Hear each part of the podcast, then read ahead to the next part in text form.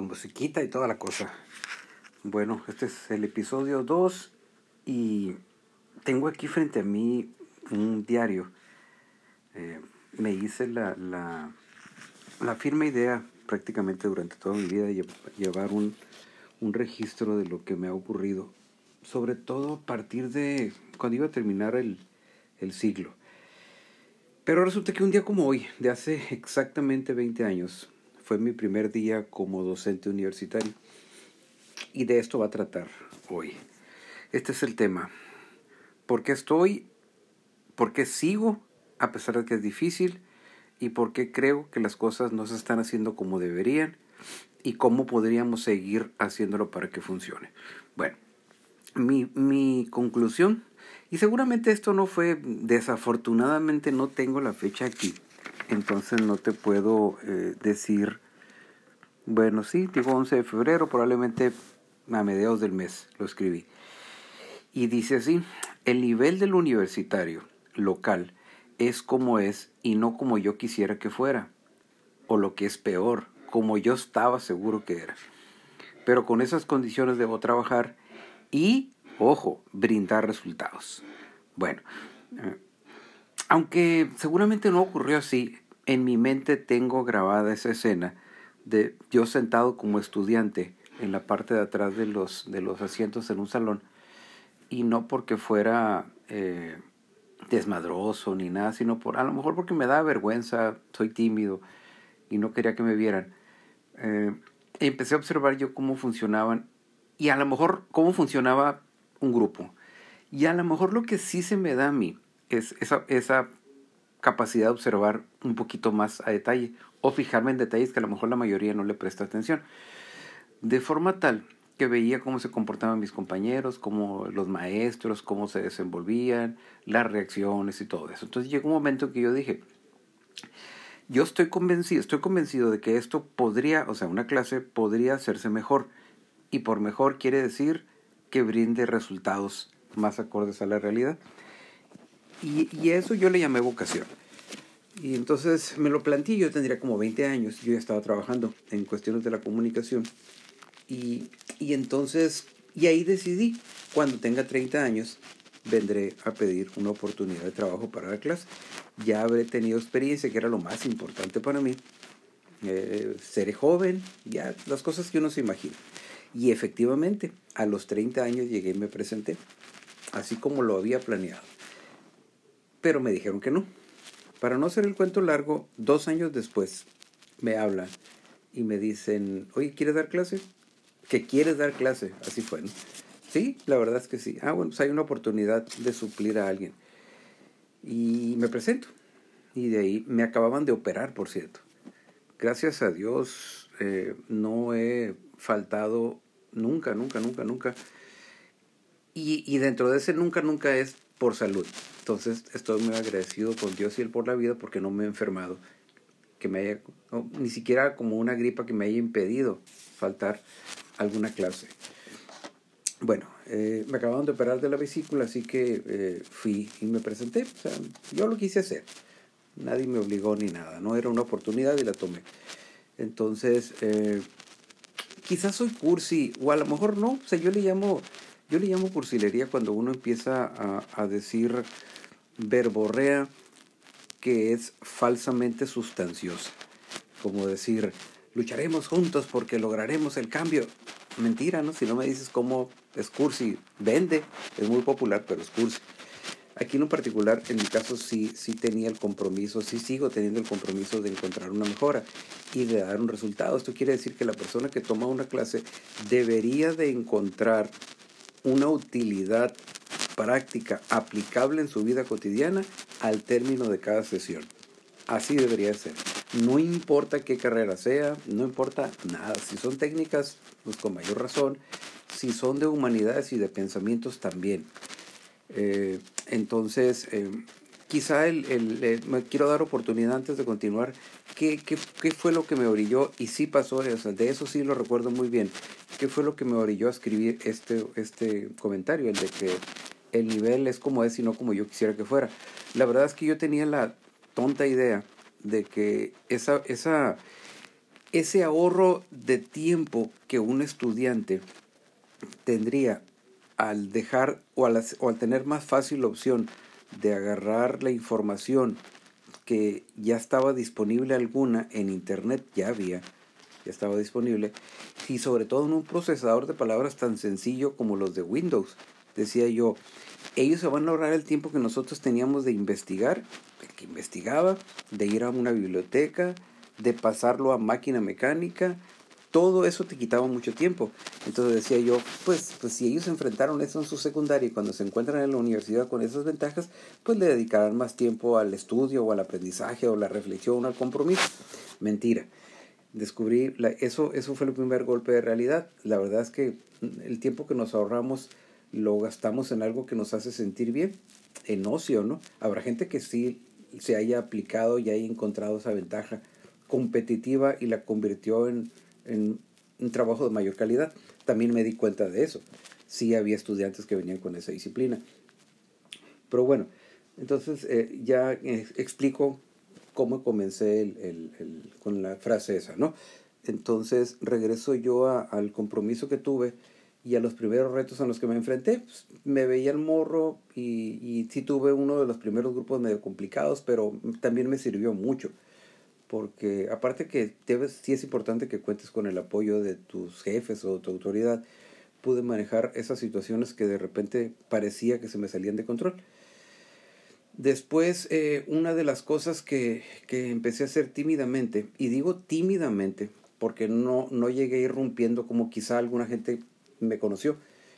No, todo, todo comenzó haciendo con mucha medida y mucha cautela, sobre todo la idea de empezar a, a explorar, explorar la realidad, de caminar. Eh, al principio fue complicado, eh, cuando se dio la oportunidad, sobre todo en las materias de fotografía, y aunque no fueran, yo recuerdo mucho un intersemestral, eh, yo empecé en ese de, de febrero, creo que el siguiente año me dieron un intersemestral, creo que en ese grupo donde le di yo al Tony Rivera y a la Nina Reyes, recuerdo. Eh, en ese intersemestral ya salimos, ya salimos a, al centro de la ciudad a recorrerlo, porque quizá lo principal para mí es que eh, debes de conocer el entorno, la tierra donde estás pisando y en la que te vas a dedicar a trabajar, a menos que te quieras ir de aquí, tienes que conocerlo, ¿no? Y entre ellos tienes que conocer la historia. Eh, pues ahí visitamos los primeros lugares, ahí luego les cuento la anécdota del, del primer sótano que la maestra Yolanda Sánchez me, me dijo, pregunta ahí, y pues me dijeron que no pero bueno, esa es otra historia. Entonces, eso, eso fue lo, lo primero que empezamos a hacer. Empezamos a, visitar entornos diferentes, pero nunca faltaba la persona que estuviera cuestionando ese hecho, porque tú venías condicionado, un estudiante venía condicionado a que toda la vida, kinder, primaria, secundaria y preparatoria, estabas atufado en un aula, o sea, lleno del tufo de todo el mundo, sentado ahí, culi, atornillado, escuchando a un vato una dama hablar durante 50 minutos, algo que a lo mejor ni le encontraba sentido. Yo respeto mucho a mis compañeros, cabe aclarar, estoy hablando de la manera que operamos en todo el mundo, ¿eh? ni siquiera es un problema de Mexicali. Desafortunadamente es un problema de todo el mundo. Bueno, eh, dije yo, bueno, pues tenemos que encontrarle de manera diferente. Yo creo que uno, uno de los, otro error que cometemos mucho en la docencia es, y, y también se lo critico mucho, o lo observo, lo señalo mucho en el periodismo, es que nunca nos comprometemos con el destinatario, nunca pensamos en el periodismo, en el caso del lector o en el auditorio, o en algo tan simple como el estudiante. ¿Qué piensa el muchacho o la muchacha? ¿Le gustará eso? ¿Le gustará de otra manera? ¿De verdad?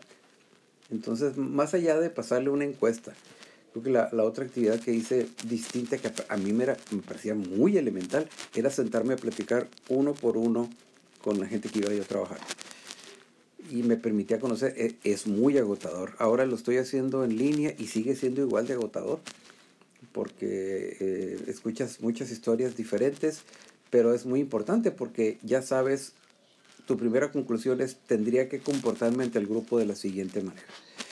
Eh, seguía siendo difícil, porque si tú me estás oyendo hablar, pues dirás, si, si nos entendimos, o si lo entendiste, si me entendiste la primera era porque venías un poquito más preparado que el, promedio. A los demás les costaba mucho trabajo, a pesar de que a lo mejor a los 25 años, 30 años se dieron cuenta de que muchas de las cosas que veíamos tenían sentido, en ese momento no, y seguían causando ruido. Eh, así que los primeros años sí fueron eh, complicados porque fueron muchos de sembrar y luego internamente también los compañeros los compañeros de, docentes que cuestionaban mucho eso de que salíamos. Y, y desafortunadamente pues sí me tocó enterarme a mí no me gusta enterarme porque pues digo no me afectó porque seguí trabajando por muchos años y sigo trabajando no de que no era mentira que nos íbamos a los lugares que yo no daba la clase y lo dejaba allá. Y de personas que yo estoy seguro que muchos de ustedes las admiran porque les parecen brillantes. Pero bueno, el caso es de que eh, a fuerza de, de, de, golpe, de trabajo y de compromiso, eh, pues fue rindiendo frutos poco a poquito. Hasta que luego tuve la fortuna de, toparme con, con, con, para quien fue mi mejor apoyo ha sido, yo siempre le voy a estar muy agradecido a, a Rosita Eras, a Rosa Guadalupe Eras Modat fue excelente.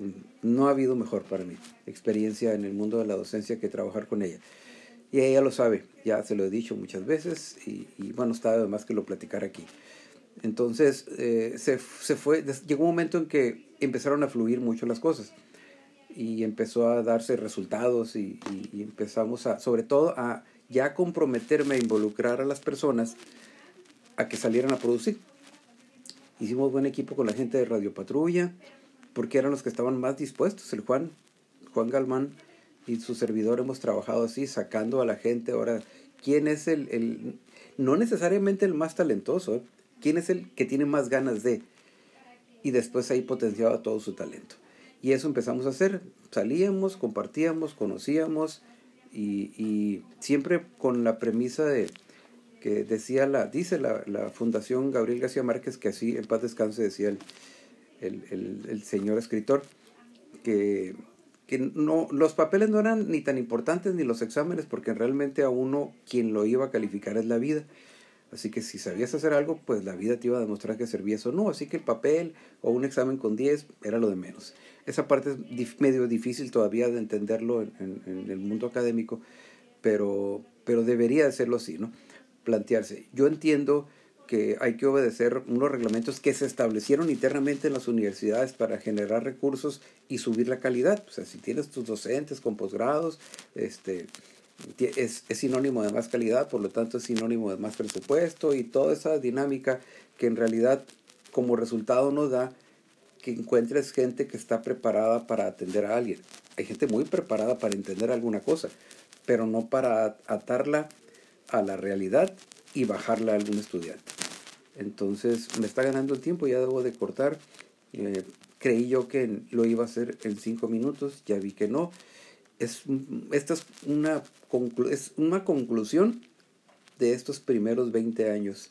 La ventaja que tenemos los que trabajamos en la docencia, sobre todo en las humanidades, es que entre más viejo se haga uno, pues la tendencia es que lo haga un poquito mejor porque vivió o está viviendo uno más mi posición ahora ha sido diferente, muy diferente que hace 20 años, incluso que hace 10, hace 5 o que antes de la pandemia.